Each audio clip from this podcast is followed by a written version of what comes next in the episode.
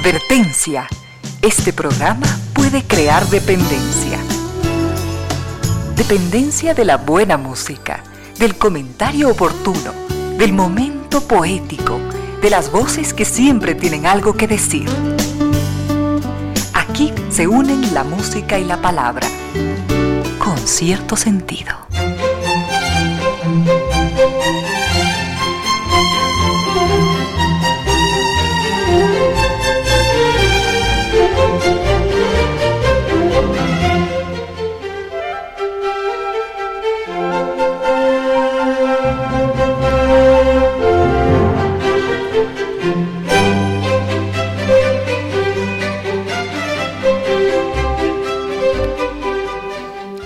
Tarde en punto, bienvenidas, bienvenidos, gracias por sintonizar Radio Suceso 101.7, gracias por compartir estas horas de música, comentarios y entrevistas. Y ojalá, ojalá al final de la jornada, como siempre, podamos imaginar con estos favores que la fantasía nos hace, podamos imaginar que hemos rendido un real, justo y merecido, merecidísimo homenaje a la inteligencia, la sensibilidad, a la autoestima, a la confianza, a la alegría de vivir y siempre, siempre a las ganas de luchar de todos, donde quiera que nos encontremos, a las ganas de luchar por una vida más digna en lo individual y en lo colectivo. Y en esa tarea de cada tarde, de cada jornada, de manera generosa, inteligente, leal, nos acompañan ustedes con sus correos, con sus mensajes a estas direcciones en las redes sociales.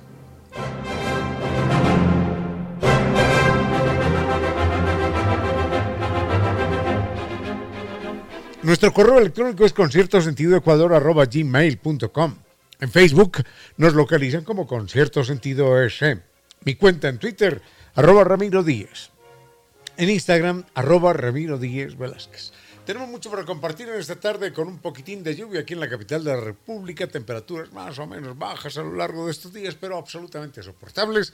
Tenemos mucho para compartir y agradecemos, por supuesto, a estas destacadas empresas nacionales e internacionales, a estas instituciones que creen que la radio, en medio de nuestras humanas e inevitables limitaciones, la radio puede y debe llegar siempre con calidad y calidez.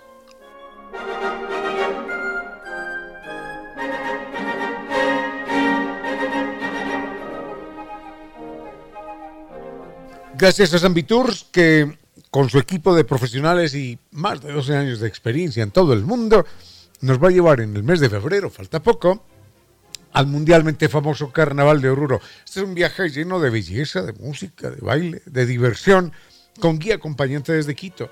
Vamos a caminar sobre el Salar de Uyuni, que algunos dicen que es caminar sobre el cielo. Yo nunca he caminado sobre el cielo, pero algunos dicen que es algo así parecido porque es el espejo natural más grande del mundo. La Capadocia boliviana es un lugar inolvidable también que vale la pena conocerse y está allí en el Valle de la Luna. Vamos a conocer La Paz, Copacabana, Machu Picchu, el Cusco, Lima. Todo hay, el Salar de en la época más bella del año. Recuerden que si ustedes dicen que escucharon este anuncio aquí en Sucesos, tienen un descuento de 300 dólares por la compra anticipada en su reserva hasta el próximo 30 de noviembre. Pregunte también por los viajes para el 2022 y los paseos semanales. Eso es San Viturs, llámelos al 600 2040. Recuerde que nos espera el Carnaval de Oruro en San Viturs. San Viturs nos espera en Naciones Unidas y Veracruz frente a la sede de jubilados del IES. La página sanviturs.com. Recuerde que San Viturs cumple con nuestros sueños porque San Viturs nos acompaña.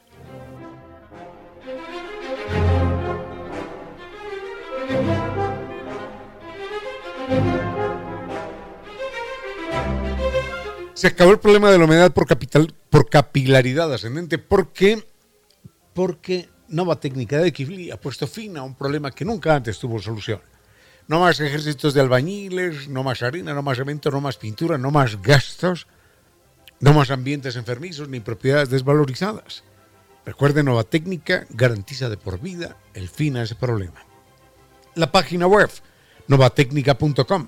El mail, ecuador.novatecnica.com y dos teléfonos, 098 2600588 y 098 8185 798.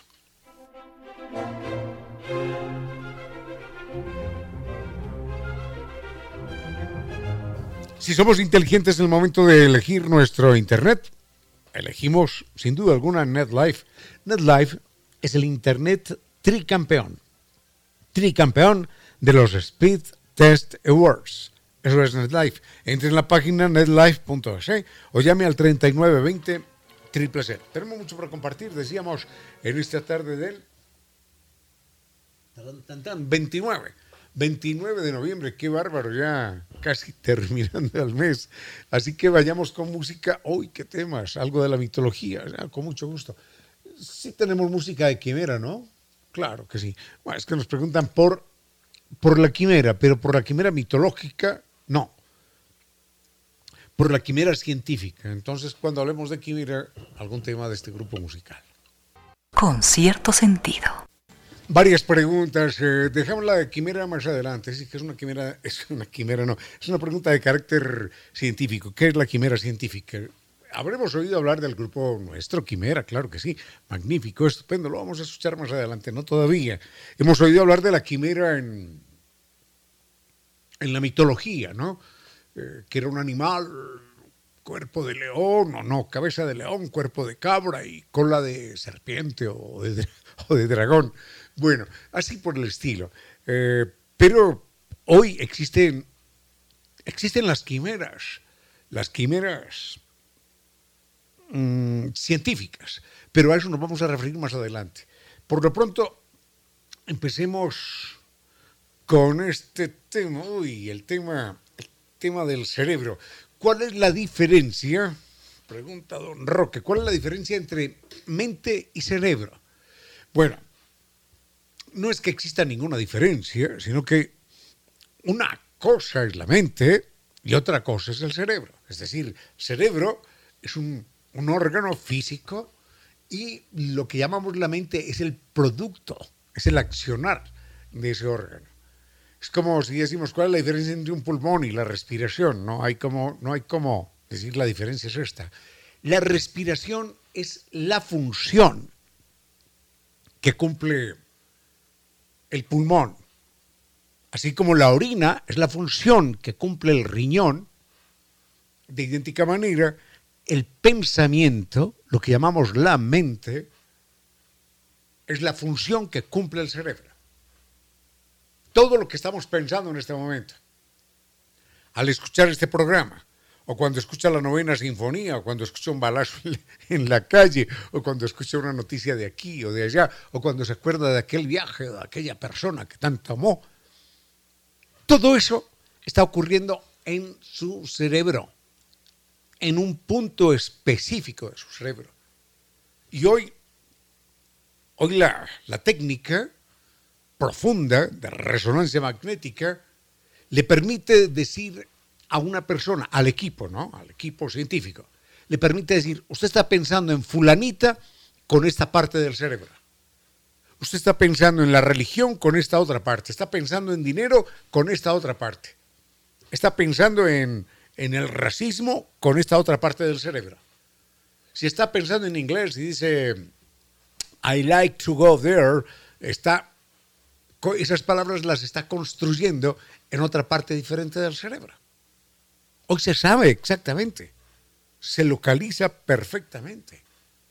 Bueno, a eso nos podemos referir más adelante y el otro tema es, uy, las paradojas de la técnica. En un momentito. Primero, vayamos con lo del cerebro. Con cierto sentido.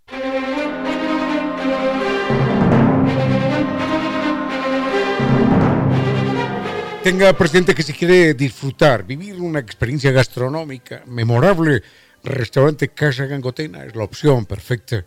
Recuerde ese concepto único de cocina mestiza. Los puede visitar directamente, vivir esa experiencia allí en su bello restaurante o también, si está en plan de no me muevo, no salgo de casa, desde la comodidad de su casa, ordene a través de la página web www.casagangotena.com o comuníquese con el 097 999 995 es el restaurante Casa Gangotena.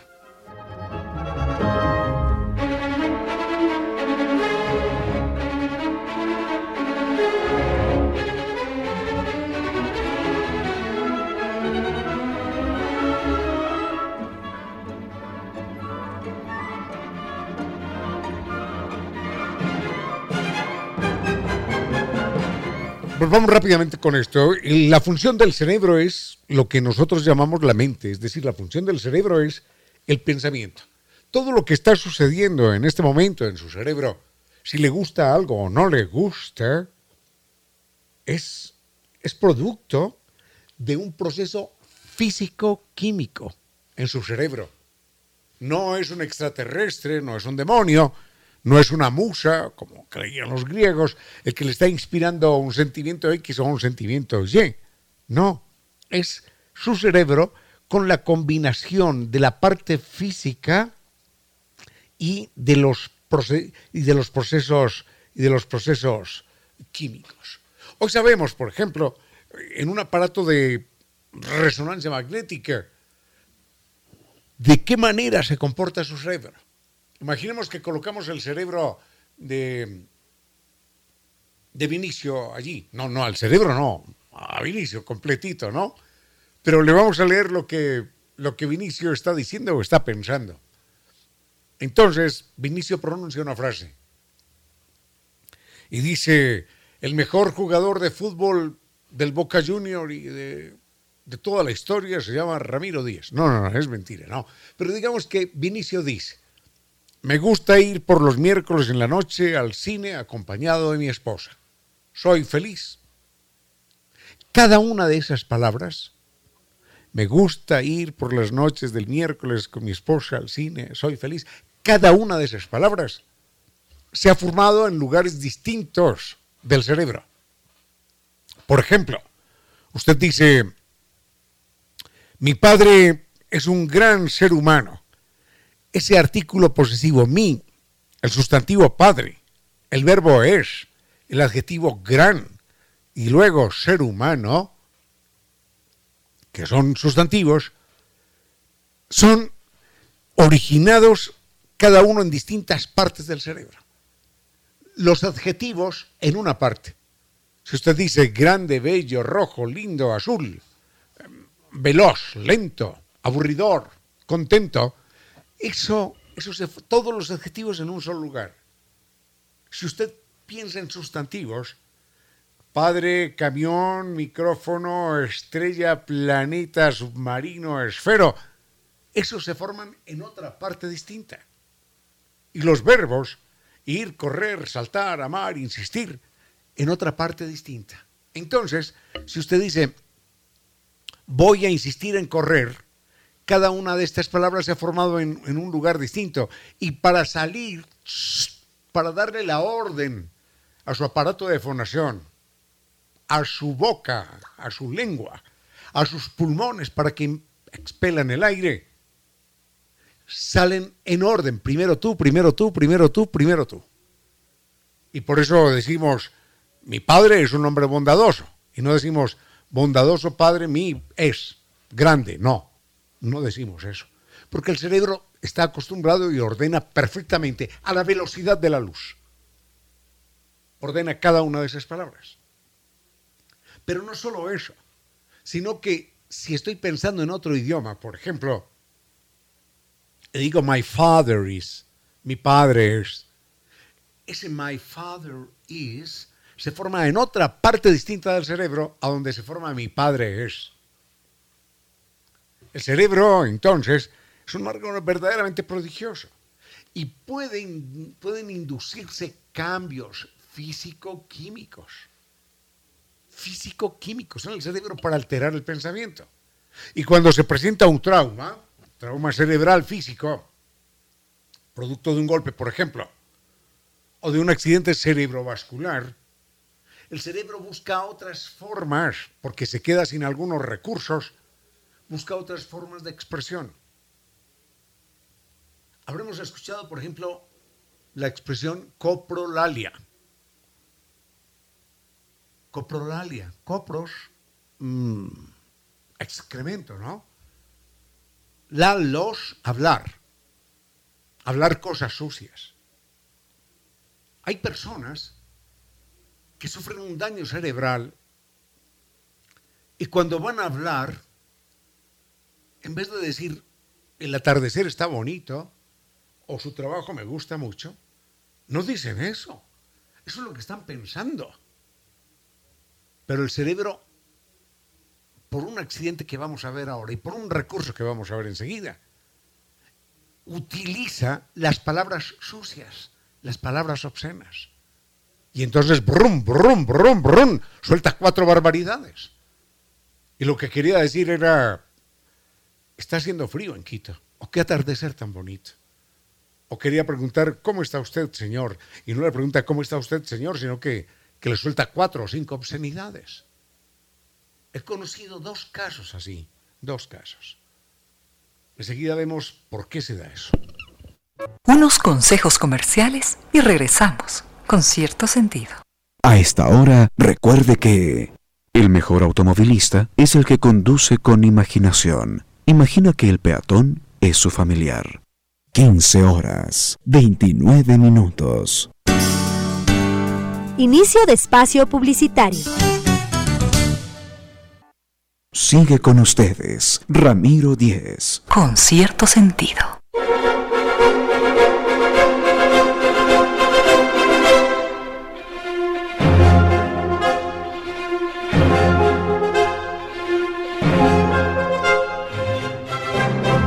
Rápidamente intentemos aclarar esto. Ese,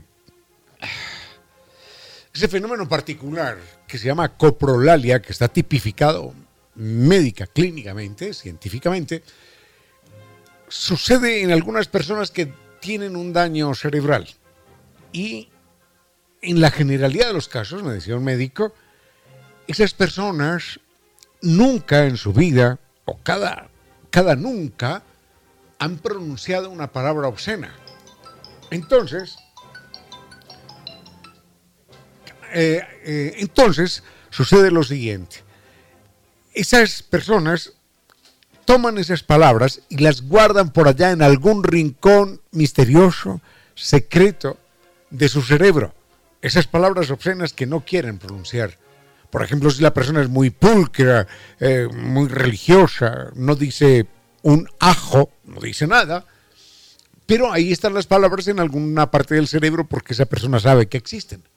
Entonces, en un momento dado, hay un daño cerebral, la persona no encuentra las palabras porque, porque el flujo, el flujo electroquímico, no encuentra la ruta de las palabras y empieza a buscar desesperadamente a dónde llega y cómo es la parte que no ha usado nunca del cerebro.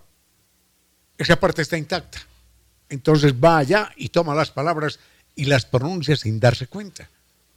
Imaginemos que, que, Vinicio quiere salir de acá de la radio y está encerrado y necesita las llaves para abrir la puerta, pero no las encuentra. Entonces intenta aquí, intenta aquí, abre un cajón, se busca en los bolsillos, abre la chaqueta, mira el maletín, no aparece, busca después en cada cajón de cada escritorio, no aparece abre los cajones, los estantes, los muebles, no aparece y termina buscando en la basura, en cualquier parte, en los lugares más imposibles. Y es lo que pasa entonces con la coprolalia. La persona entonces no, no tiene otra opción, no se da cuenta tampoco de que está pronunciando palabras obscenas. Hasta ahí creo que, que dejamos el tema de, del cerebro, la mente, el pensamiento y este dato curioso de la, de la coprolalia que, que marca simplemente un misterio más y una maravilla más acerca del cerebro.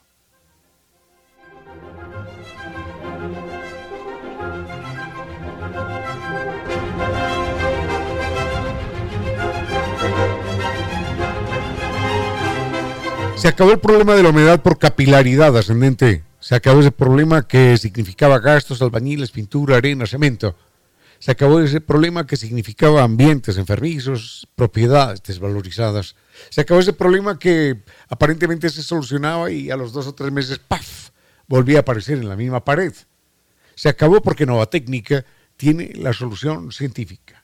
Recuerden, la garantía es de por vida. El mail es ecuadornovatecnica.com, perdón, ecuador.novatecnica.com. La página web novatecnica.com y dos teléfonos, 098 2600 588 y 098 81 85 798. Este es un tiempo con cierto sentido, para que de todos broten las luces que todos precisamos. Sigue con ustedes, Ramiro Díez. Con cierto sentido.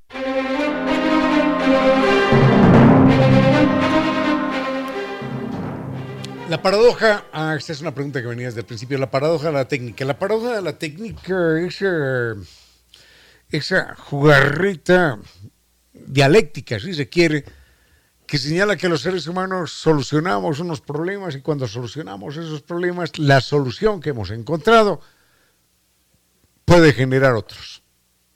Imaginemos eh, el fuego, inventamos el fuego descubrimos la manera de perpetuar el fuego y, y claro, nos abrigamos del, del frío, eh, hicimos que los animales que nos podían atacar estuvieran más lejos, fuimos más resistentes al invierno, pero con el fuego ya se inició todo, todo el proceso que vivimos del calentamiento global. Porque ¿quién lo diría? Todo, todo lo que vemos, todo lo que vemos a nuestro alrededor es producto del fuego la camisa que tenemos puesta, el trozo de metal que hace parte de un automóvil o de un avión, el esfero que tenemos en la mano, todo es producto del fuego. Los ladrillos que están alrededor de nosotros, todo es producto del fuego. Y eso significa el calentamiento global y finalmente el exterminio de la vida en la Tierra. Y así por el estilo. Cuando inventamos las armas, bueno, ya era una ventaja aquella, ¿no? porque ya no teníamos que matar puñetazo a puñetazo. Pero eso significó que nos convirtiéramos en un peligro, en un peligro aniquilador para las demás especies y en un peligro aniquilador para nuestra propia especie. Y entonces matábamos de a uno, ¿no? Espada en mano, uno, otro, otro, de a uno matábamos. Pero enseguida aprendimos a matar de a miles hay que recordar Hiroshima, Nagasaki, en un solo botón, 100.000 personas. Y hoy sería el planeta entero. Es lo que se llama la paradoja, la paradoja de la técnica. Hoy, claro, nos comunicamos más rápido, pero hemos perdido, hemos perdido tranquilidad, hemos perdido privacidad. Los bosquimanos, en el sur del Sáhara, allí en África, trabajan aproximadamente dos horas al día. Dos horas. Ya, tranquilos. No hacen, no hacen absolutamente nada. Trabajan y de eso viven y dicen, no, no, no queremos absolutamente nada más. Pero así éramos todos en un momento. Los seres humanos trabajamos una hora y media, dos horas al día cazando por aquí, buscando un animal, buscando frutas, raíces, y, y el resto del tiempo tranquilos. Ya no.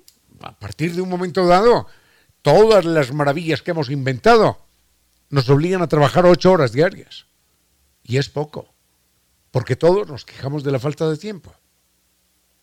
Entonces, las paradojas de la, de la técnica son esas. Hoy podemos comer, no todo el planeta lamentablemente, por un problema ético, pero hoy podemos comer más de lo que comían nuestros antepasados. Pero eso significa colesterol, obesidad, accidentes cerebrovasculares, cardio, en fin, todo lo que podamos imaginar, diabetes. Cada, ese es el problema del ser humano, que cada invento técnico puede, puede traer un inconveniente. La carrera espacial, uno dirá, bueno, ya la carrera espacial, pero la carrera espacial con todas sus maravillas está también siendo amenazada por, por ella misma. A eso nos referiremos en un momento.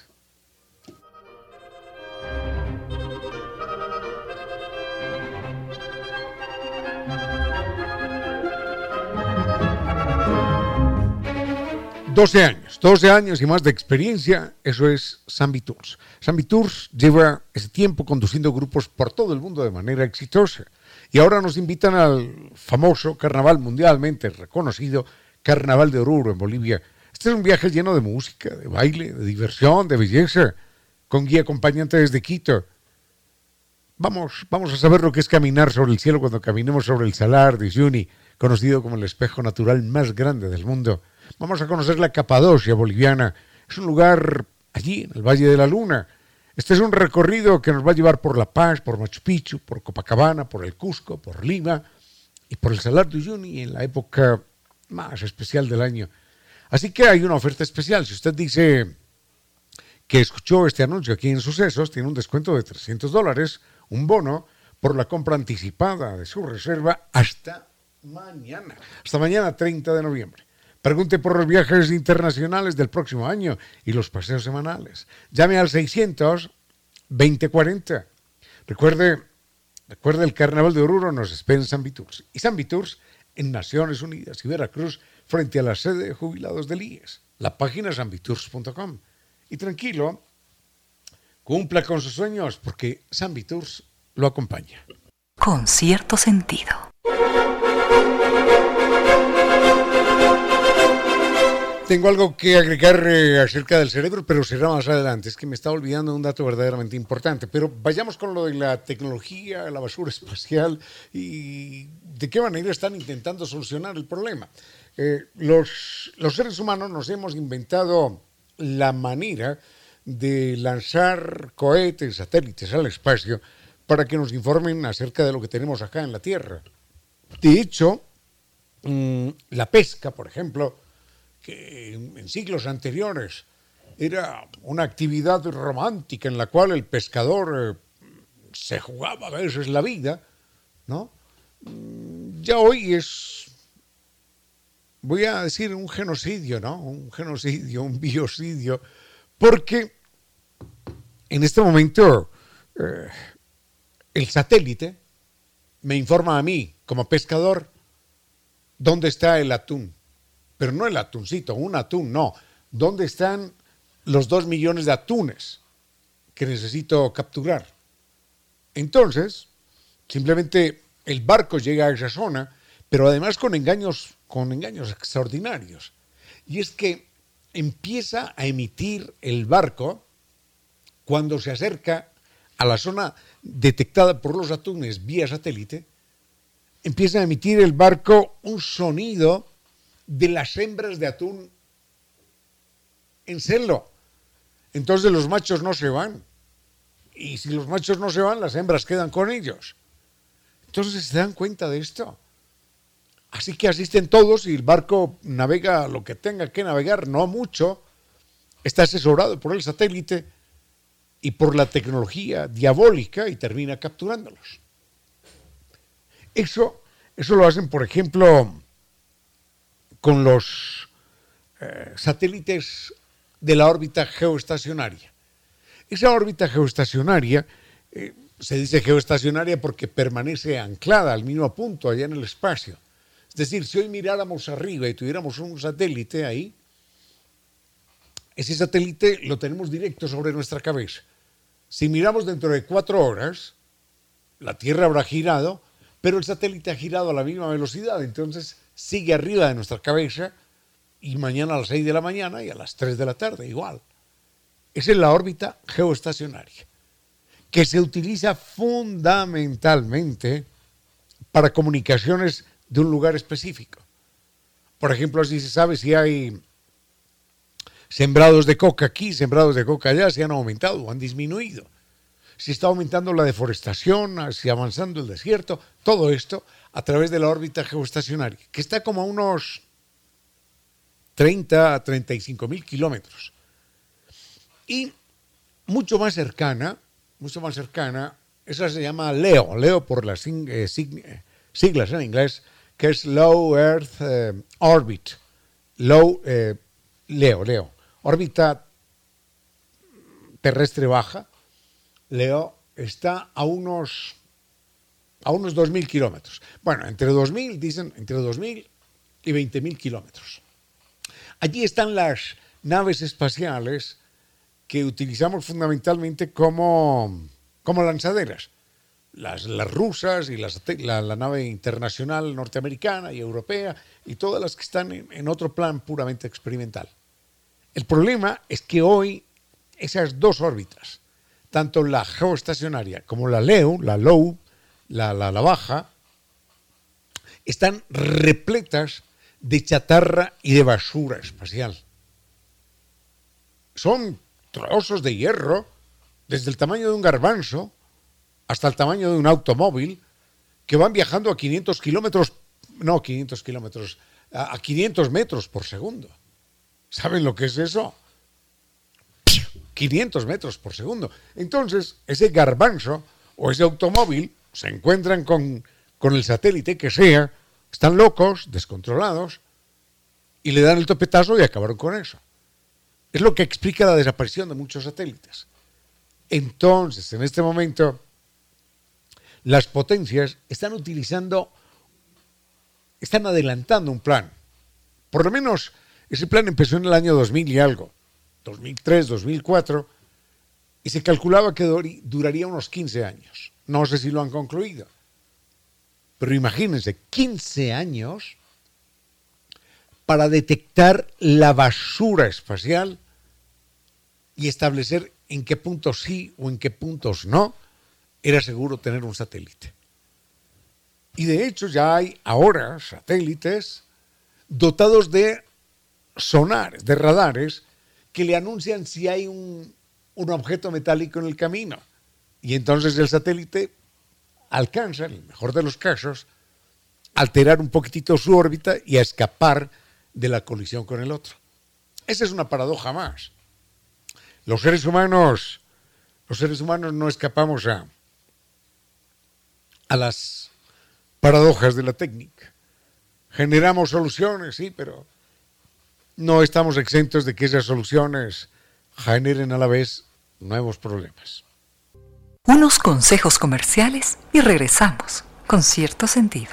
A esta hora, recuerde que son muy importantes los años de su vida, pero no olvide la vida de sus años.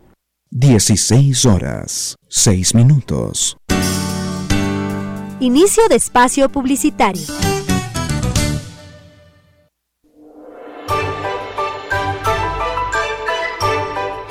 Filósofos que enseñaron a pensar y a vivir, y que siguen enseñando a vivir y a pensar por encima de los siglos.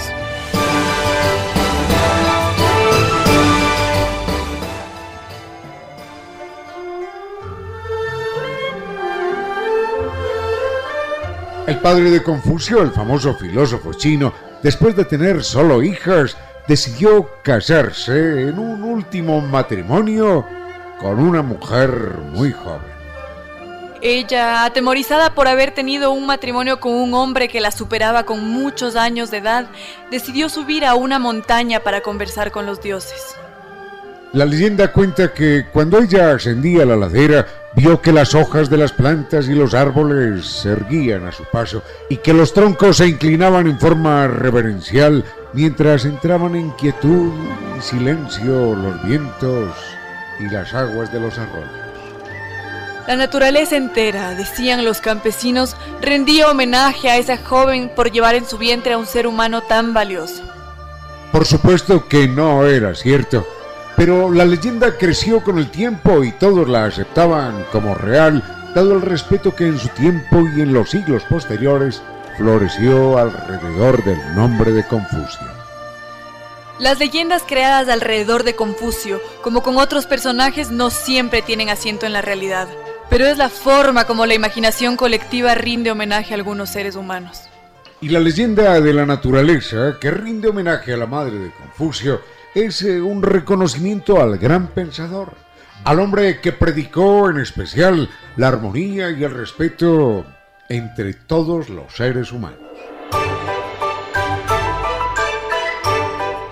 En China, Taiwán, el pensamiento y ejemplo de Confucio siguen vivos en su gente.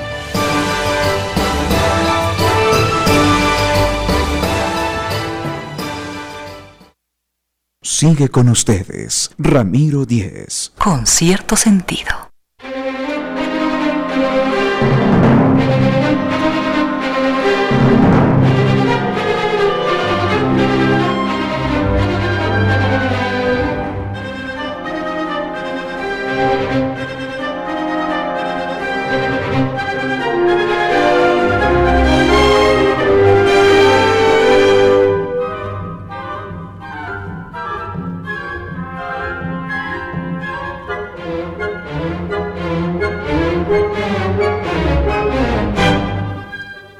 Bueno, hay unos temas pendientes. Tenía que contar algo del cerebro humano y eso queda para más adelante. Tenía algo que contar acerca de lo que es el trabajo humano mm, en los tiempos actuales, de las famosas paradojas de la técnica, que la técnica sí le soluciona a uno problemas, pero le genera otros, ¿no? Eh, pero bueno, eso será para más adelante, porque en este momento nuestra invitada es doña Sofía García.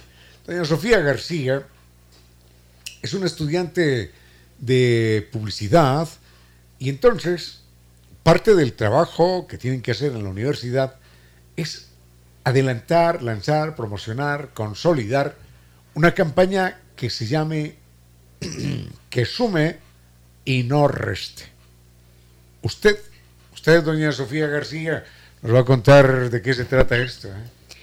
Buenas tardes con todos. Eh, como se mencionó, mi nombre es Sofía García, soy estudiante de publicidad del último año. Y con esta campaña que sume y no reste, un grupo de estudiantes y yo buscamos generar reflexión sobre las frases que normalizamos en conversaciones diarias en nuestro círculo cercano, que al parecer inocentes o sarcásticas eh, logran afectar al receptor emocionalmente. Nuestro objetivo mejorar la salud mental de los jóvenes a través del apoyo social. Pónganos ejemplos, por favor. Por ejemplo, eh, normalizamos, justo ya se vienen épocas navideñas y el primer comentario que las mujeres, la mayoría de mujeres jóvenes reciben es ¿cuándo nos vas a presentar al novio, mijita? O, ah, veo que has adelgazado, estás demasiado flaca. No, es, les voy a presentar a mi novia para que no joroben más.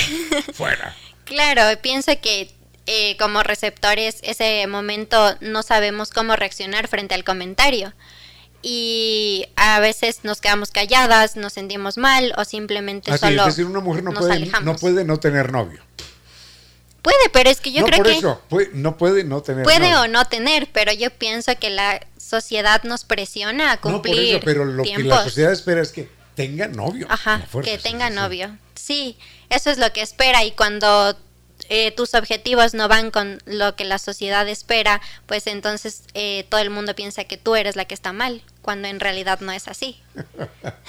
bueno, sabe que esto da pie a un montón de, de frases, pero que no solamente reciben los jóvenes, las mujeres, sino que se escuchan en el ambiente y terminan siendo una moneda de cambio que todo el mundo usa por aquí, por allá y que tiene una sobrecarga eh, emocional, ideológica terrible. Claro, creo que las normalizamos tanto que las usamos nosotros mismos, ya las adoptamos, que el momento en el que tal vez nos lo dicen a nosotros es cuando reaccionamos y decimos, ah, este comentario sí logra afectar de cierta manera. Vean, estoy haciendo aquí Estoy haciendo un recuerdo de algunas frases que, que no me molestan, no, sino que me llenan de ira.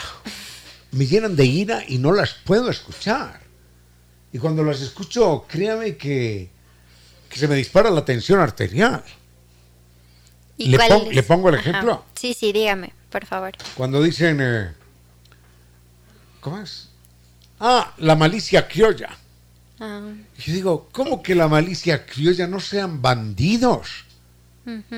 Aquí llegaron unos señores, cruzaron el mar, se apoderaron de, de nuestras mujeres, esclavizaron a nuestros hijos, nos enseñaron otra religión a la fuerza, arrancaron toda nuestra cultura, borraron nuestra memoria, nos explotaron durante cientos de años. Y algún día que alguien les robaba una piña, un aguacate, entonces Véale, la malicia criolla. ¡Qué cinismo! ¡Qué cinismo! Entonces, la, malicia criolla versus la honestidad del, del conquistador. ¿Cómo es esto? ¿Cómo es esto? No logras determinar lo que dices, la magnitud de lo que significa es un tu atentado, Es un atentado histórico, es un atentado contra la, malicia criolla porque el, el pobre le robó un aguacate al rico. Pero el rico, a lo largo de 500 años, le robó la tierra, las mujeres, le esclavizó los hijos, le robó el trabajo, le borró la lengua, la cultura, todo. La religión, todo. Y la malicia es del que le roba el aguacate, ¿no? Entonces el que habla así es que la malicia criolla, ¿qué se creerá este, este cómplice de un genocidio, ¿no? Sí. Perdóneme que hable así, pero es No, que no. ese- esa es una, es una frase que a mí me, me indigna mucho. Siga usted con lo suyo porque aquí le tengo otras dos. Ya, por ejemplo, en mi experiencia personal, yo soy una de las personas que les gusta mucho comer, hablando del aspecto físico. A mí me gusta comer y como bien. Nunca he sido de las personas que hacen ningún tipo de dieta. Y en mi familia siempre eh, me mencionan como que, ay, pero es que comes demasiado, o ¿por qué comes tanto? Nunca paras de comer, así como barril sin fondo. Entonces, sí, de cierta manera, como lo hacen con este tono irónico, pero a mí me lo, o sea, sí me afecta porque me pongo a pensar, o sea, me gusta comer, pero ¿por qué me criticas? Es lo que a mí me gusta. Y tampoco le estoy haciendo ningún mal a nadie, ni yo Pero mismo. yo la veo a usted normal, ¿eh? Sí. Yo la veo normal. Sí, mi contextura es delgada, pero ese tipo de comentarios, o sea, bueno, yo porque tal vez los puedo procesar de otra manera, pero otras personas eh, Se sentirán lastimadas. se sentirán muy lastimadas. Entonces dará la fórmula porque se come come come y se mantiene así. Bueno. Otra frase que a mí me indigna. Eh, bueno, ya dije la, ¿cómo es la malicia criolla? Otra. eh, no, es pobre pero honrado. Mm. ¿Cómo que pobre pero honrado? Pero quizás es precisamente por eso es pobre, por ser honrado. Ser ¿no? honrado. Entonces, ¿cómo que pobre pero honrado? Es decir, se está estigmatizando y el pobre tiene que ser ladrón. O se espera que sea ladrón. Pobre pero honrado. Ah, ¿Cómo es esto? Es, es una verdadera, es una verdadera infamia. Sí. En un país donde más de un 60% está ubicado en el nivel de pobreza por debajo. Pobre pero honrado. Esas son las frases que tenemos que erradicar de nuestro imaginario colectivo. Claro, creo que primero deberíamos generar este tipo de conversaciones y después reflexionar nosotros mismos qué es lo que estamos diciendo, cómo nos comunicamos con las demás personas. El lenguaje no es inocente. No, para El- nada. Esas palabras que utilizamos todos los días están cargadas de intención. Cuando decimos, así ha de ser. ¿Cómo que así ha de ser? Oiga, deje esa resignación ante la vida, ¿no? Claro. Así ha de ser. No, no, no. Como decían las indígenas, eh, ¿cómo es marido? Es que Ajá, pegue nomás. Sí, que pegue nomás. Ajá, ajá. Qué bonito, ¿no? Claro, aquí viene esto de la resignación, del resignarnos, el solo escuchar y no hacer nada al respecto también, porque está en nosotros también el cambio. Eh, pienso que cuando escuchamos estas frases nosotros deberíamos como que reaccionar y decir, no, ¿y, y por qué dices esto? Y ver el trasfondo de todo esto. Claro, es muy importante que nos cuestionemos el lenguaje, las actitudes y el lenguaje que están agitándose detrás de, de estas, de estas actitudes cotidianas y que pueden explicar en buena parte lo que, lo que en el mundo se vive, ¿no? Mm, la campaña, ¿en qué consiste? ¿Cómo la lanzan? ¿Cómo la, cómo la difunden? Bueno. ¿Qué tenemos que hacer los ciudadanos? La campaña fue lanzada ya el 8 de noviembre por medios digitales. Nosotros tenemos una cuenta en Instagram que se llama Marketing Crush. Principalmente, ¿La, la, la vocaliza bien, please? Por favor. sí, Marketing Crush. Ah, Marketing Crush. Sí, está en en inglés. inglés. ¿Por qué en inglés? Bueno, esta es una cuenta que eh, la clase como tal ya la tenía hecha. Como ya tiene un gran alcance, un, cierto número de seguidores, pensamos que es bueno lanzar esta campaña por este medio, porque hasta crear nuestra propia página eh, sí nos iba a tomar bastante tiempo hasta... eh, más que nada como que tener el número de seguidores propicios para que tenga relevancia. Sabe que esto de los idiomas es un problema, ¿no? Porque me pregunto, ¿y cuál será la expresión en castellano para marketing crush? Y no la encuentro. No, sí, no. es verdad. No, no es fácil. Mire, a veces uno está escuchando. A mí me encanta, aunque no entienda nada, Ujú, escuchar, escuchar emisoras en otros idiomas. Ya. Entonces a veces sintonizo emisoras japonesas. Y están hablando japonés. Y de repente, ¿sabe qué dicen en japonés? O en ruso, a veces. Que no entiendo nada. Dicen, Propaganda. Propaganda. Porque la expresión nuestra propaganda en castellano es una expresión que se entiende en muchos idiomas y parece que, que no, no, no queda, no hay otro sinónimo que la exprese mejor, porque no es lo mismo publicidad que, que propaganda. justamente, ajá. Y está usted escuchando una emisora japonesa diciendo propaganda, rusa, propaganda. Vaya pues. Entonces con, con Marketing Crush sucede igual. Claro, y, justamente ahorita que mencioné eso de propaganda y publicidad, aquí la mayoría de personas no notan la diferencia. Es cuando uno se las explica que caen en cuenta y tampoco, o sea, generalizan, siempre van a decir, creo que ya tienen en su subconsciente que propaganda y publicidad es lo mismo que siguen denominando la propaganda. No hay diferencias muy sutiles, muy sutiles cuando en, realidad es grande la diferencia y los términos son totalmente distintos. Bueno, se lanzó el 8 de noviembre. ¿Qué debe hacer la población para sumarse a esta campaña de revisión del lenguaje?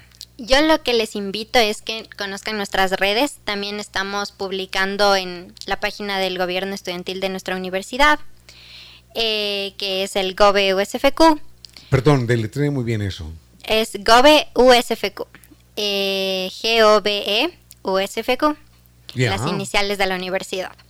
Y también eh, que se unan, que eh, piensen antes de decir cualquier frase que pueda afectar a la otra persona, que pienso que el cambio está en nosotros, que pensemos si es que esa frase nos dijeran a nosotros cómo nos harían sentir.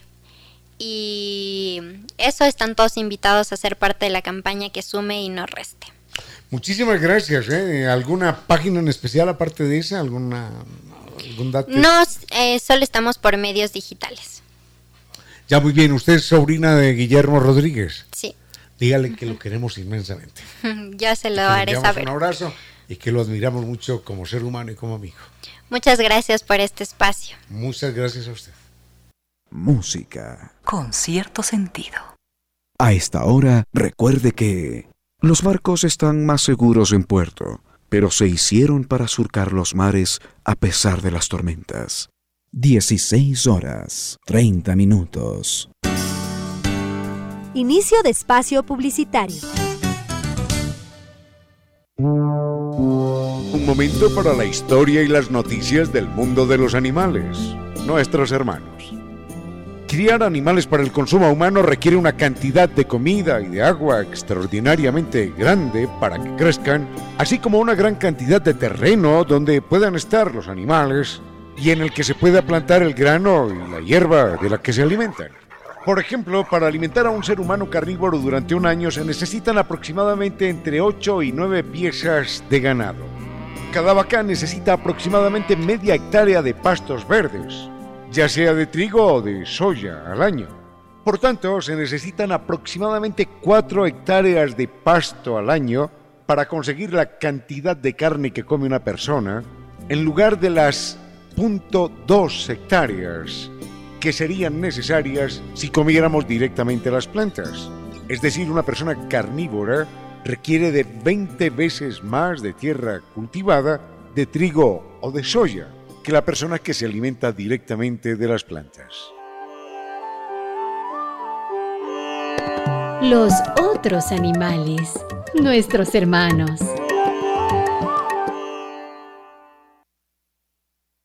Este es un tiempo con cierto sentido, para que de todos broten las luces que todos precisamos.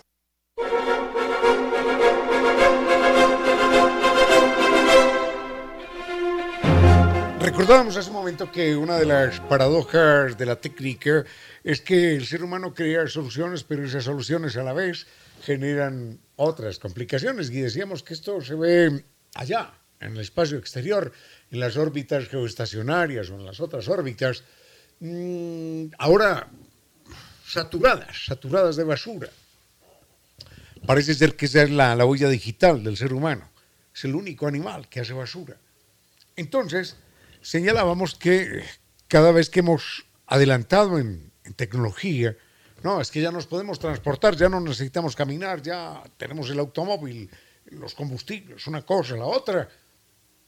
Realmente sí, estamos sometiéndonos cada día a jornadas de trabajo más extenuantes.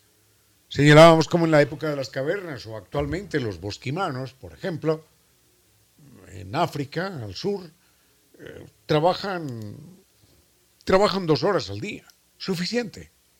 Y entonces, esto, esto lo quiero comentar porque me lo narraba un amigo hace muchísimos años, de un lugar en las playas por allá de Manabí.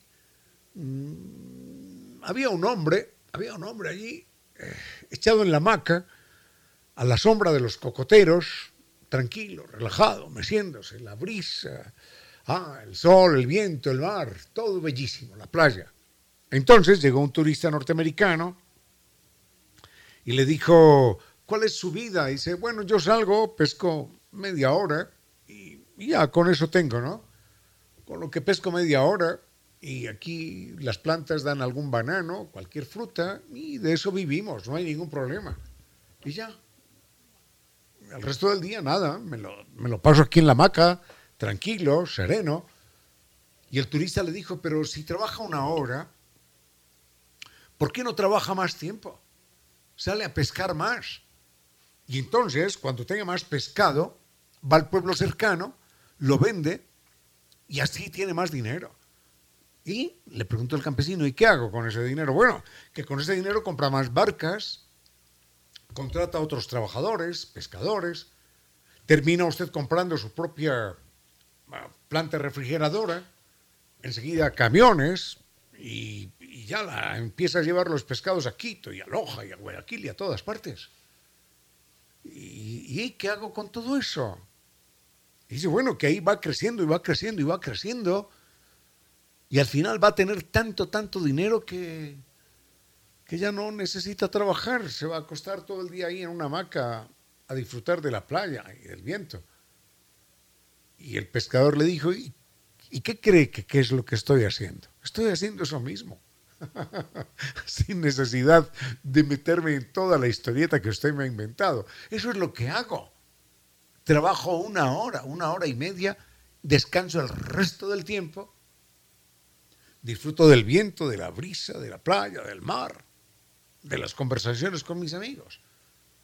Pero si dentro de 20 o 30 años voy a hacer lo mismo después de trabajar como una mula, no, no me interesa, no me interesa.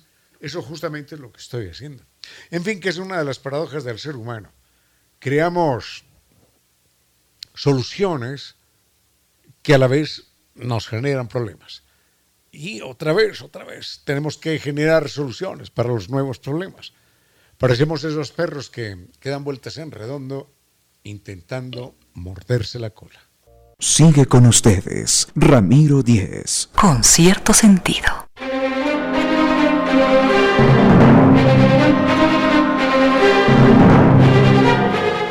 Volvamos rápidamente con el cerebro porque todavía hay dos, tres temas pendientes. Volvamos rápidamente con el cerebro.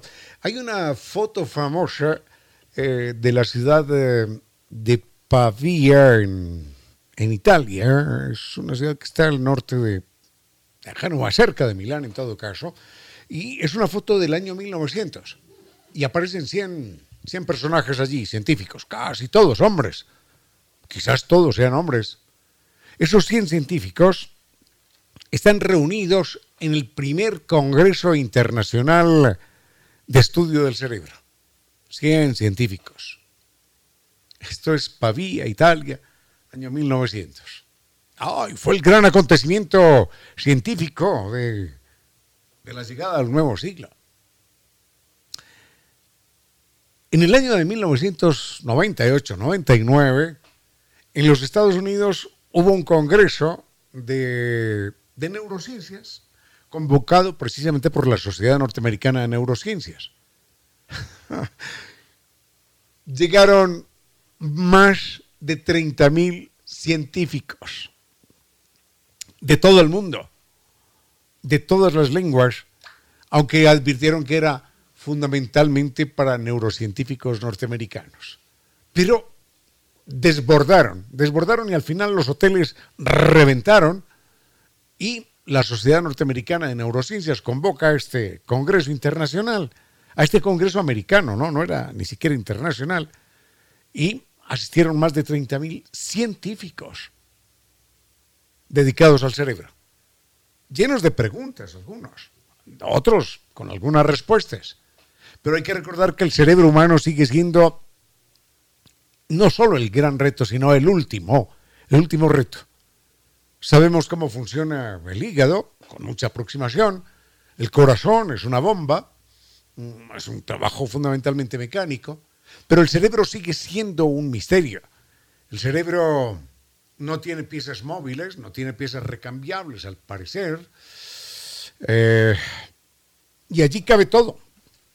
En ese litro y medio, 1500 centímetros cúbicos, cabe, cabe, cabe un poema, cabe el odio, cabe el amor, cabe el miedo, la esperanza, la ansiedad, el recuerdo borroso del pasado también está allí. A veces el recuerdo de lo no vivido. Cabe, cabe la imaginación de, de lo que vamos a hacer mañana o la próxima semana. Caben nuestras angustias, nuestras frustraciones, nuestras rabias, nuestras esperanzas, nuestros deseos de una vida mejor. Allí cabe todo. En esos 1500 centímetros cúbicos. Eso es lo que mueve el universo, finalmente. Cuando Hitler dice sí a la guerra, esos 1500 centímetros del cerebro de Hitler definieron la vida, la muerte, en verdad, de millones de personas, de 70 millones de soviéticos, de 5 millones de judíos, de millones de, de de personas en Europa, civiles, militares, porque su cerebro dijo sí, sí a la guerra. Imagínense el poder que, que representan esos 1.500 centímetros cúbicos. Si, si él dice no a la guerra y esa misma noche se rompe la rodilla o cualquier cosa, no pasa nada. La rodilla no tiene ninguna influencia en el planeta Tierra, pero el cerebro sí. El cerebro definió la vida y la muerte de millones de personas. Y obviamente define, define nuestra, nuestra vida cotidiana. Lo que decidamos, lo que decidamos con nuestro cerebro. Bueno, mm, a ver qué otro tema queda. Uy, teléfono celular. En un momentito, en un momentito, sí, ojalá tengamos tiempo. Vayamos con música y volvemos. Con cierto sentido.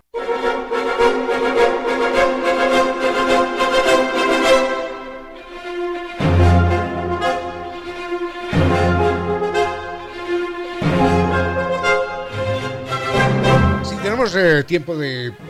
no, las quimeras yo no sé si tengamos tiempo, pero tenemos tiempo de un comentario adicional y es sobre el teléfono celular que me pide don Ricardo que lo mencione. Dice que una de las más terribles eh, torturas a las que puede ser sometido un ser humano en Quito mientras conduce es ver a otros conductores manipulando de manera irresponsable, de manera criminal el celular. Se pregunta uno, ¿quién en el mundo? ¿Quién? Me pregunto si existe alguien. ¿Quién en el mundo es tan importante como para, como para que uno cometa un accidente automovilístico y mate a una persona? ¿Quién en el mundo? Porque, porque no estamos jugando con, con, con nada intrascendente. Estamos jugando con, un, con una máquina que pesa mil kilogramos y que va a 40, 50 kilómetros por hora o más. Y que, que puede matar a una persona. Ah, el conductor no, voy bien protegido porque llevo airbag. Ya. Ojalá no fuera así, ¿no? Pero aparte de que esto está prohibido en todo el mundo, en todo el mundo, han terminado por prohibirlo en algunas partes del mundo también, en la calle para los caminantes. Bueno, está demostrado que una persona hablando por celular sin manipularlo, ¿eh? sin manipularlo, por alguna razón, con el sistema manos libres, esta persona comete más accidentes automovilísticos, ocasiona más accidentes que una persona que está en pleno uso de sus facultades. Me dirán, pero ay, ¿cómo, cómo lo han sabido? Hombre, fácil en simuladores de conducción. Hoy, hoy uno puede simular que va conduciendo una avioneta o que va conduciendo un automóvil. Una cabina perfectamente ajustada y uno es tan real esto que uno ni, ni cuenta se da. Entonces, ponen a la persona al sistema de manos libres, es decir, no va manipulando, no va mirando, no va tocando. En teoría va concentrado en la carretera, pero se demuestra que se demora más en frenar, se demora más en acelerar y cambiar de dirección para evitar un, un choque o para evitar un atropellamiento. Comete más torpezas, tiene más choques por la parte trasera contra otros automóviles no puedes evadir muy bien a un peatón que se atraviesa imprudentemente. Entonces, no es que se le ocurra a don fulanito en la esquina tomar esta decisión, son los gobiernos de todo el mundo, conocidas las estadísticas, los datos científicos, son los gobiernos de todo el mundo los que coinciden en que esto no puede seguir siendo, inclusive ni con manos libres si usted está utilizando el teléfono celular o no, si está conduciendo y en ese momento recibe una llamada y es tan urgente, tan desesperante esa llamada del señor, ¿quién? Biden o del Papa de Roma, si es tan importante,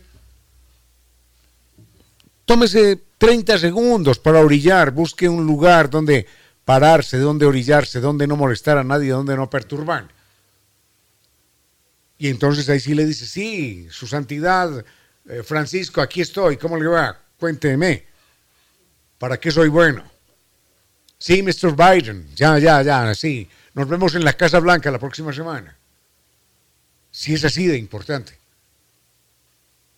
Si es quien fuere, bueno, que espere 20 segundos, 30 segundos. El mundo no se va a acabar, porque usted tome 20 segundos en contestar, pero, pero sí puede matar a una persona y ahí no hay reversa, ahí no hay control Z. Cuando usted, cuando usted atropella a alguien, no hay control Z. No hay cómo deshacer la operación. En algunas ciudades norteamericanas, no recuerden cuál, creo que es Buffalo, pero no estoy seguro. Y en ciudades japonesas, me contaba un amigo Hernán, él vive allí en Japón, está prohibido, escuchen esto, está prohibido hablar por teléfono celular. Es una multa de 500 dólares. Hablar por teléfono celular mientras uno va caminando. Si va a hablar por teléfono celular, imagínese, se tiene que, se tiene que orillar como peatón. Ya, busque allí, hágase al ladito ahí en la vereda contra la pared y hable tranquilamente. Pero no puede ir caminando y hablando, no puede. Es una multa de 500 dólares, el equivalente. Esto lo vemos todos los días en Quito, es una, una verdadera barbaridad. Lo único que hacemos es un llamamiento a la cordura, al sentido común, a la convivencia, a la decencia. Y cuando lo esté llamando el Papa Francisco de Roma o el señor Biden, desde la Casa Blanca, que esperen 20 segundos, hombre, que esperen 20 segundos. Y los demás que esperen 25. Vayamos con música y volvemos.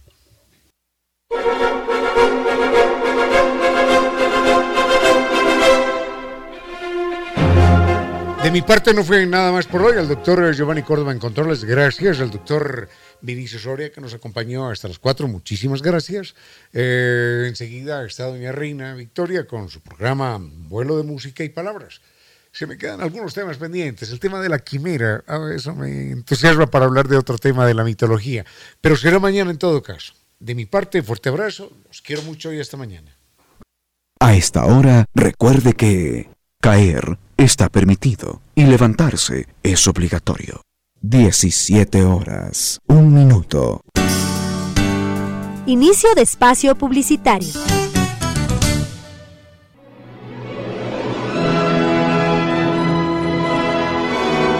Y ahora bienvenidos todos a un vuelo de música y palabra. Bienvenidos a este espacio con cierto sentido, con Reina Victoria Díez, para que disfruten un vuelo de música y palabra. Queridos amigos, estamos ya en lunes 29 de noviembre de 2021. Arrancamos a las 3 de la tarde compartiendo con cierto sentido y ahora continuamos con este vuelo de música y palabra. Desplegamos las alas de la imaginación y nos dedicamos a volar gracias a la música, a la palabra que nos acompañan en nuestro día a día. Para mí es un verdadero gusto estar aquí nuevamente compartiendo con ustedes. Este viernes sufrí un, percance, no pude llegar. Mil y un disculpas, pero lo más importante es que estemos ahora todos conectados, todos juntos, conectados a través de las ondas de la radio. Por allí escribía Ricardo desde Manaví, también Ana Karina Zambrano. Siempre es un verdadero gusto poder acompañarlos mientras desarrollan sus diferentes actividades. Algunos están en el trabajo como Ana Karina, otros están en el hogar retornando quizás a sus hogares en el, en el trayecto del automóvil. Siempre es un verdadero gusto estar aquí con ustedes. Al frente en controles del doctor Giovanni Córdoba, por supuesto, ya listo y dispuesto a entregarnos una estupenda selección como ya lo ha venido haciendo a lo largo de esta tarde. A ver, veamos con qué nos deslumbran este lunes del doctor Córdoba. Con cierto sentido.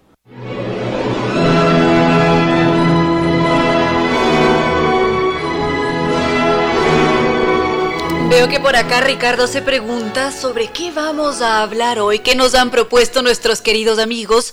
Bueno, en esta ocasión han solicitado que hablemos sobre el teatro, precisamente por una publicación que había subido ayer a través de mi cuenta de Instagram, arroba reina victoria 10. Aprovecho para invitarlos a seguirme, así continuamos compartiendo muchas más historias. Entonces, me preguntaban por el teatro, por las diferentes acepciones que tiene ese término, porque a veces podemos llegar a confundirlas o podemos mm, tropezarnos en el uso del término precisamente porque tiene más de un significado. Justamente ayer compartía uno de esos significados en uno de los teatros más emblemáticos del Ecuador y por supuesto que ahora y con muchísimo gusto podemos ampliar el tema y por qué no aprovechamos para centrarnos en la simbología que ha tenido ese teatro en las diferentes sociedades con cierto sentido. Continuamos entonces con el teatro. Decíamos que tiene diferentes acepciones este término y el teatro como tal hace referencia bueno, ya lo habíamos dicho, a más de un concepto, porque por una parte está ese, ese, ese, edificio, ese lugar destinado a la representación de las artes y sus diferentes espectáculos. También el teatro es ese escenario, la escena en la que se desarrolla el espectáculo. Por otra parte, el teatro también puede querer decir que se está hablando de una acción exagerada, quizás un poco fingida. Por ejemplo, vamos a pensar en el doctor Córdoba, que cada vez que nos encontramos aquí en este espacio con cierto sentido, hace mucho teatro en su diálogo, ¿no es verdad, doctor Córdoba? no, no es verdad, solamente estamos molestando. el teatro también es toda esta recopilación de las producciones de una sociedad, de un autor en particular como podría ser Shakespeare o Calderón de la Barca o quizás de una época en concreto. Entonces, el teatro es también el arte de componer, de representar una obra dramática. Esos serían los principales conceptos de teatro que deberíamos tomar en consideración cuando estamos conversando o quizás cuando estamos leyendo un texto para tener muy presente qué es lo que nos quieren transmitir, a qué hace referencia ese término teatro. Ahora, ese mismo teatro, como la representación artística, dramática, también tiene otras diferencias o tipos o categorías de teatro que podríamos ver a continuación. Con cierto sentido.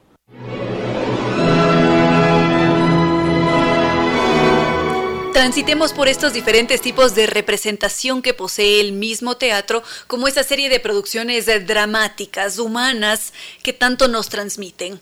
Si pensamos en el teatro, podríamos al mismo tiempo hablar del teatro de autor, que es este teatro en el que se le da una mayor importancia a lo que está escrito antes que al resto de elementos. Por allí podrían estar algunas de las obras de Shakespeare, por ejemplo.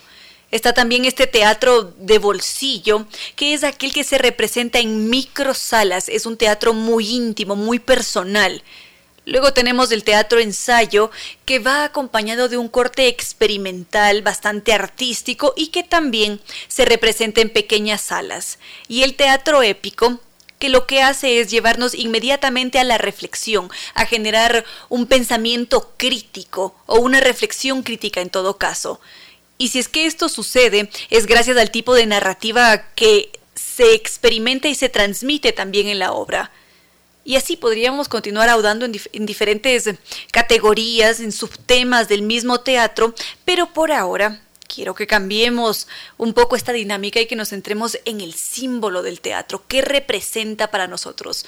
Ustedes también pueden escribirme con sus impresiones a través de las redes sociales, Facebook con cierto sentido, Twitter arroba Reina Victoria e Instagram arroba Reina Victoria 10. Veo que se sumaron algunos a la sintonía de hoy, qué alegría estar en contacto. Está por allí Santiago Parra y también está Clarice. Mil y un gracias a cada uno de ustedes por compartir este espacio con cierto sentido. Con cierto sentido. Continuamos con la simbología del teatro. Ese teatro que lo que hace es representar a, a, nuestro mundo y siempre es manifestado para nuestros ojos, para ese espectador que atraviesa por un mundo ilusorio, transitorio, bastante cambiante, que al mismo tiempo lo puede llevar a cuestionarse la realidad aunque ese momento preciso en el que uno se encuentra en el teatro desaparezca más adelante.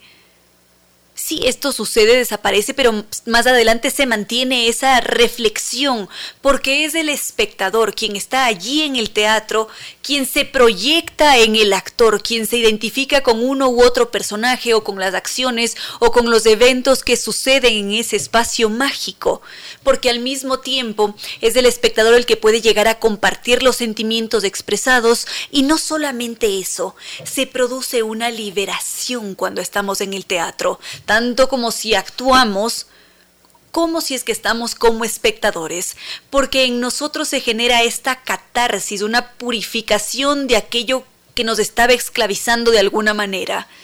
Y entonces, cuando disfrutamos de una obra teatral, nos implicamos en esa situación dramática y la vivimos de una forma simbólica. A veces esa vivencia, esa experiencia puede llegar a ser inconsciente, pero se produce, es de real dentro de nuestra imaginación, así como aquí.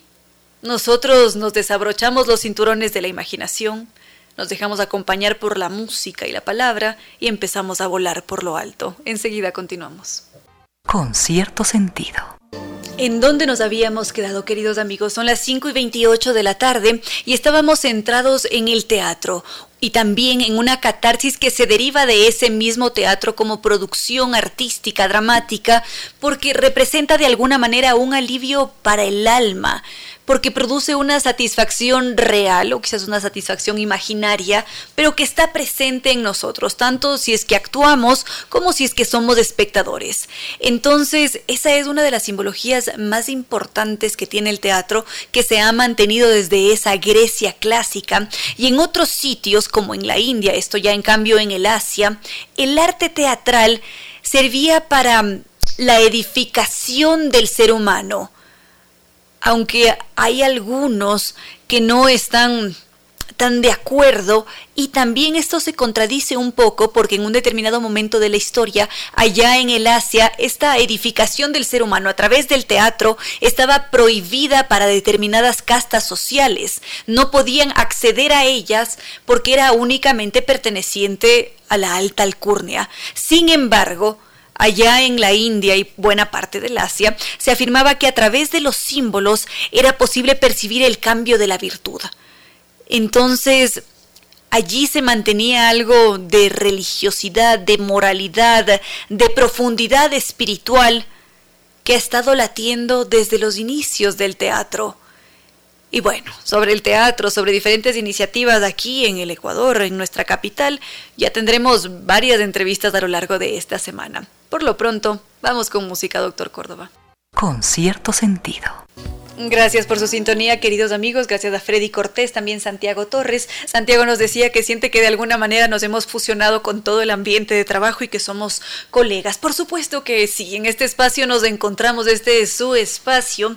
Y hoy día, que estamos 29 de noviembre, quiero aprovechar para recordar a una de esas brillantes mentes musicales a uno de los genios de la música contemporánea, porque un día como hoy, 29 de noviembre de 2001, se extinguía esa gran mente, se extinguía el Beatle silencioso, George Harrison, ese hombre extraordinario, una mente genial que era crucial en la banda británica Los Beatles, estaba falleciendo un día como hoy. George Harrison provenía de una familia bastante humilde. Su padre era conductor de autobús, mientras que su madre se dedicaba a las labores del hogar. Él decía que tuvo que vivir en una pensión social que estaba muy lejos de la parada de bus y para llegar hasta la escuela tenía que vivir toda una odisea. Sin embargo, uno de sus grandes acompañantes en la vida siempre fue la radio y en esas radios antiguas él escuchaba la voz vibrante, potente de Elvis Presley y poco a poco empezó a enamorarse de la música, a apropiarse de ella y cuando tenía apenas 14 años se encontró con dos muchachos. Uno de ellos era Paul McCartney, el otro era John Lennon. Ellos eran mucho mayores que él. Sin embargo, hubo algo allí, un clic que hicieron gracias a la música y empezaron a crear sin freno más adelante serían ellos quienes se convertirían en los Beatles, integrarían a Ringo Starr y poco a poco empezaron a crecer, a convertirse en los grandes referentes. Llegó un punto, por supuesto, en el que ellos se dividieron. George Harrison agarró su camino y empezó con una carrera de solista y demostró toda su maestría en cada una de las composiciones, en composiciones que formaban parte de los Beatles, en las suyas propias, y en cada melodía se distingue esa capacidad creativa, su genialidad en cada nota. Lamentablemente, la vida lo extinguió un día como hoy. Él sufrió un cáncer terrible, sin embargo, George Harrison nos dejó su música, su espíritu Beatle, para convertirlo en un ser inmortal. Así que aprovechemos para escuchar una de esas composiciones y recordemos que este 17 de diciembre a las 8 de la noche en el Jardín Botánico se le va a rendir tributo a uno de los grandes. Tiene que existir alguna luz entre la noche más espesa, algún país desconocido donde no exista la tristeza. Esa luz, ese país, está dentro de usted. Gracias por compartir con cierto sentido.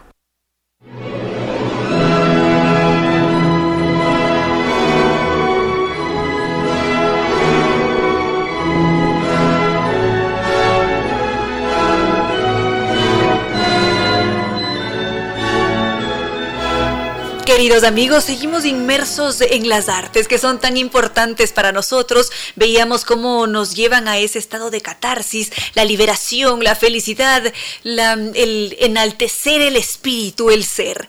Y por supuesto que celebramos todas esas iniciativas que se desarrollan aquí en nuestro hermoso territorio. Justamente ahora, ya desde hace algunos días atrás, se encuentra en desarrollo el encuentro de mujeres en escena celebra la acción y la resistencia en su edición número 18 y esta tarde nos acompaña Susana Nicolal, de todo un referente del teatro, una gran mujer que se ha entregado a la cultura, al teatro, a la danza, a las artes escénicas y es un verdadero gusto contar con su presencia y conocer más de cerca sobre este encuentro. Muchísimas gracias. A ti, muchísimas gracias por este espacio y con esta introducción maravillosa.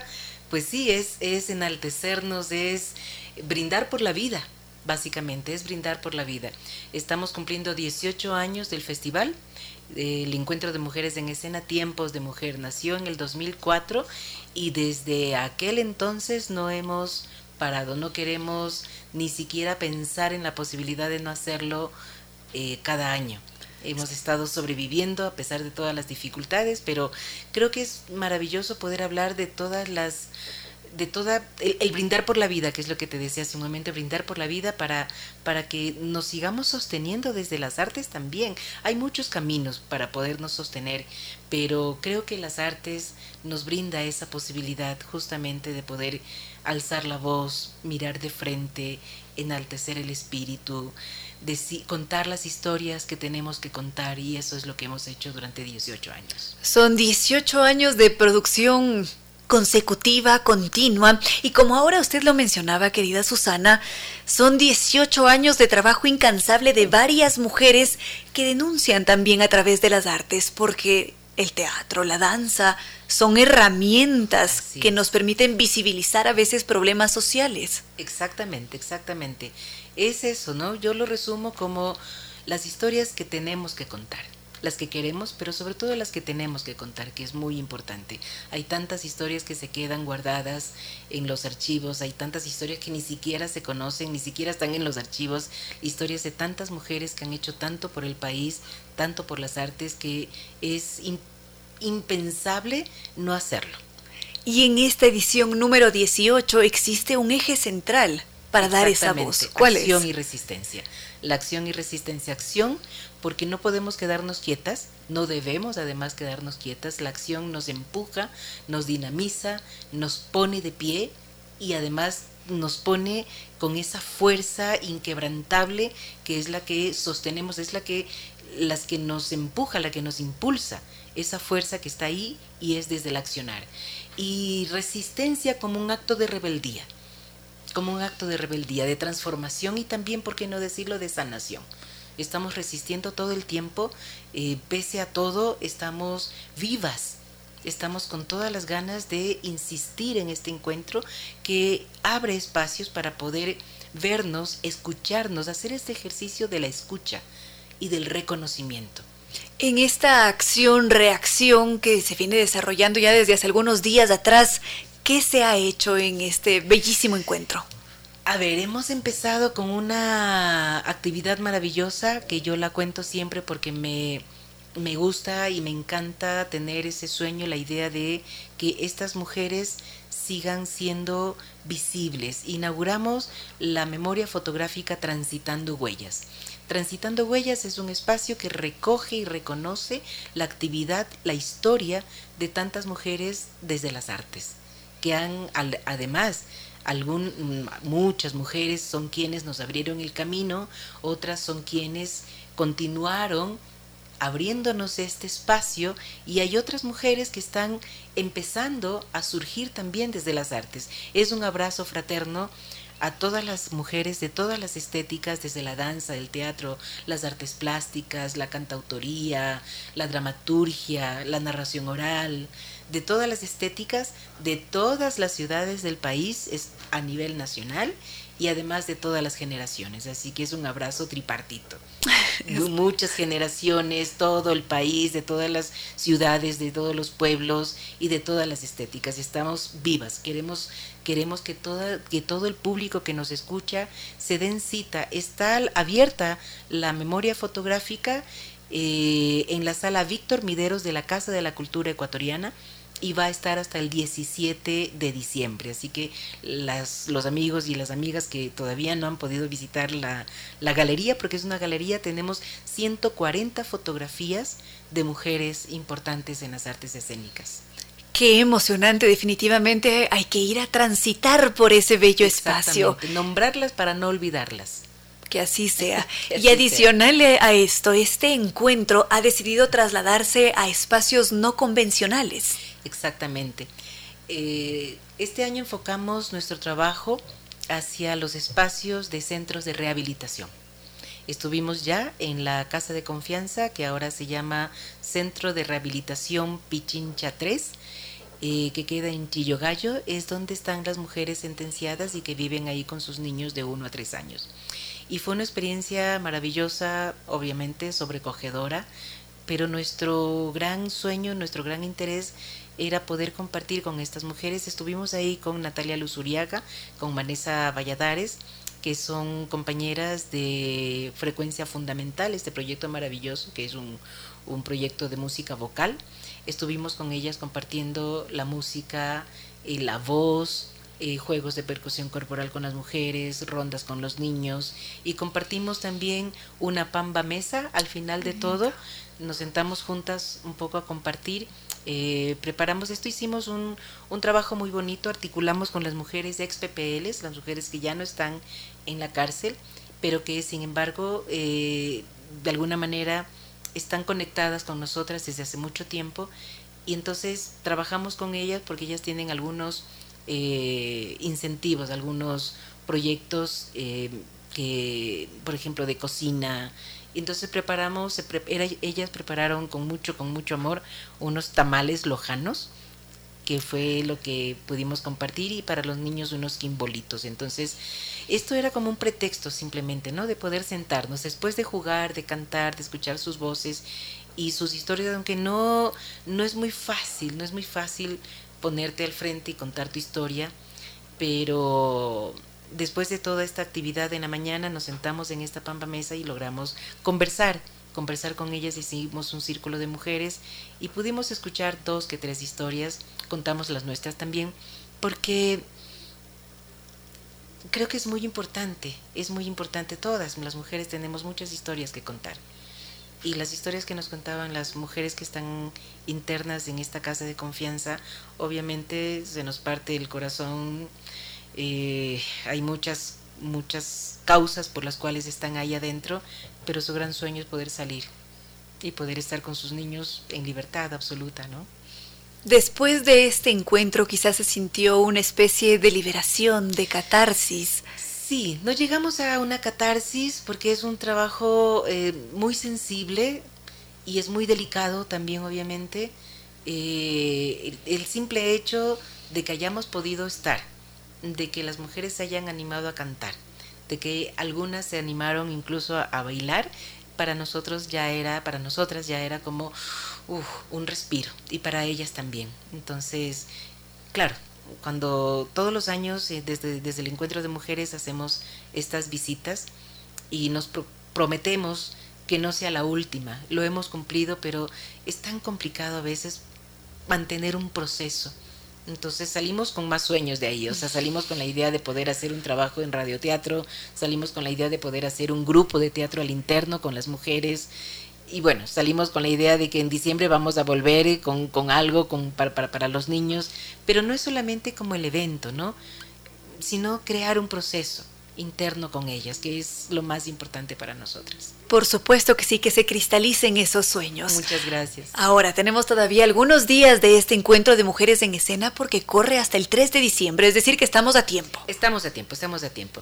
Eh, luego de Transitando Huellas, el lunes 22 hicimos la inauguración oficial eh, del festival en, la, en el Centro Cultural El Útero, que queda justo en el sector de... de Está en la Reina Victoria. En la Reina Victoria y Carrión. Exacto.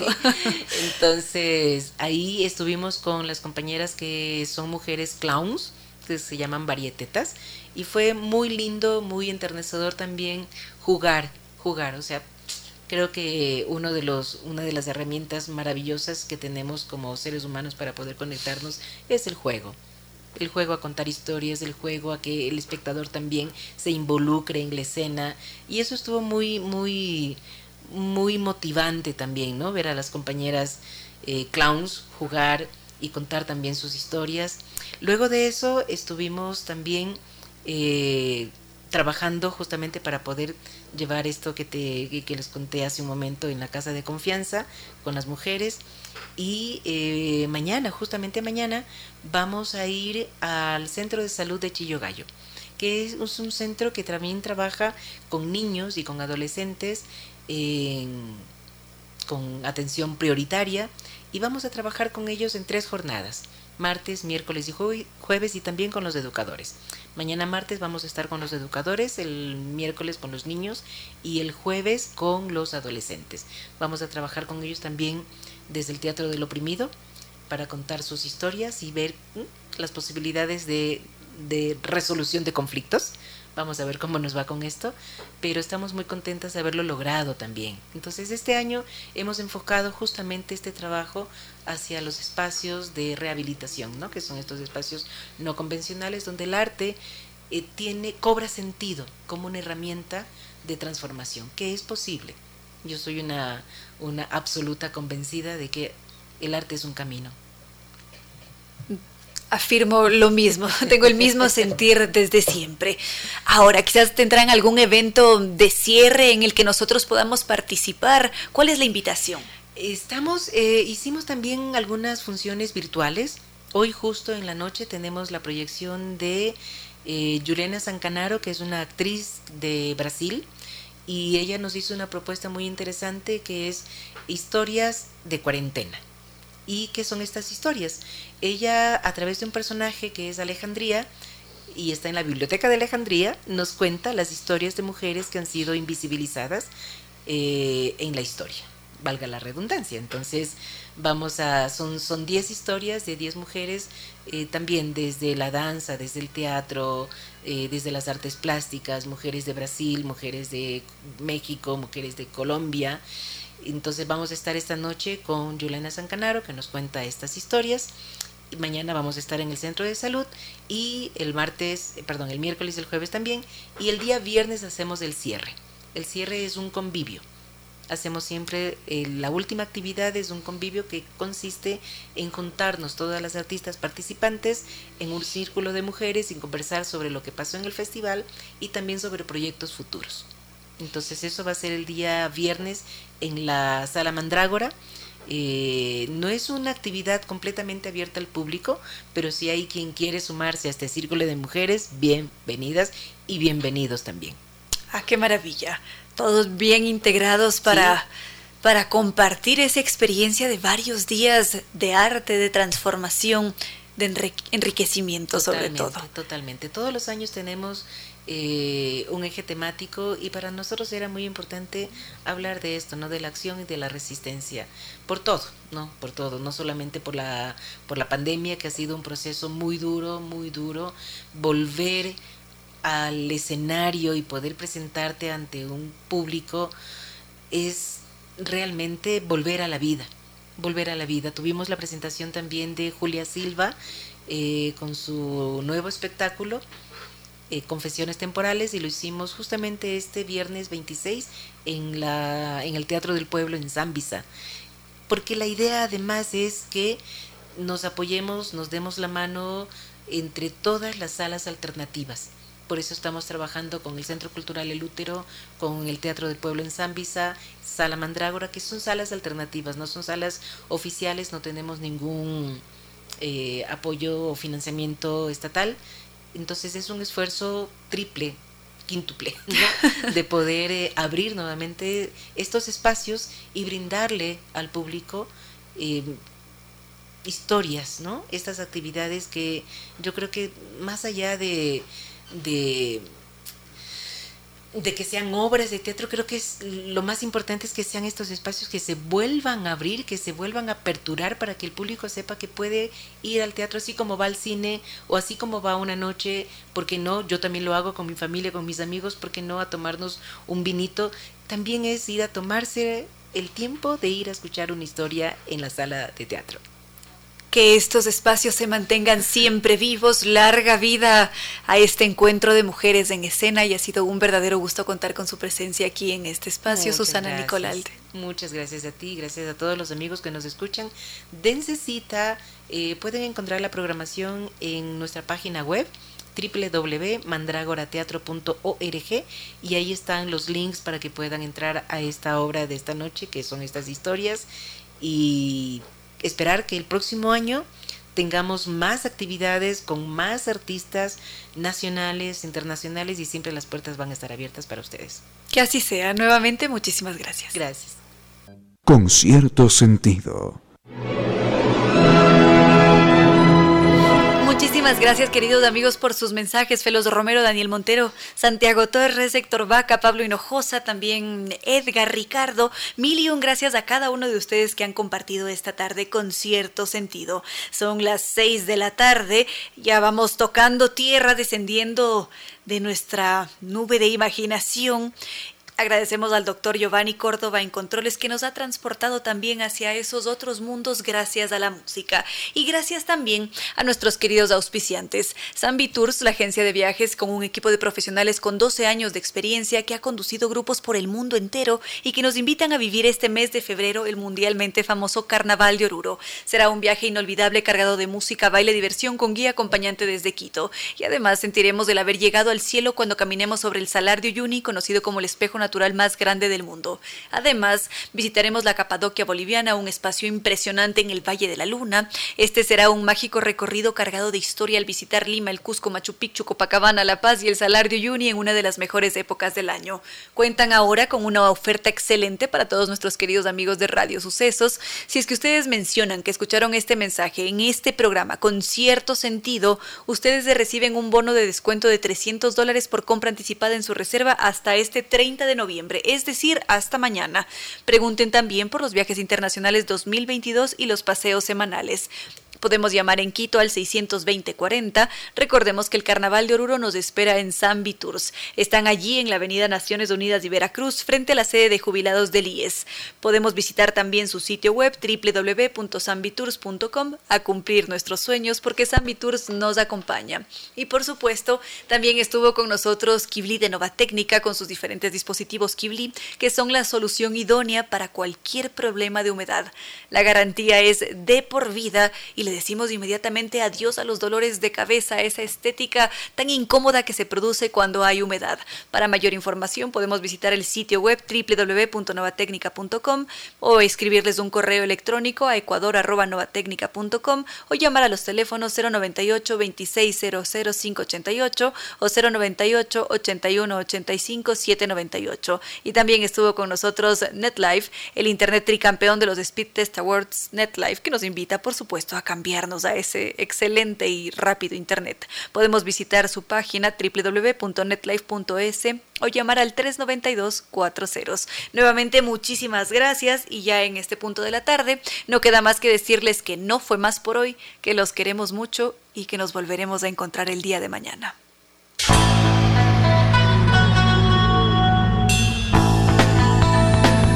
Si como dicen es cierto que en la vida no hay casualidades, Piense, ¿por qué escuchó usted este programa?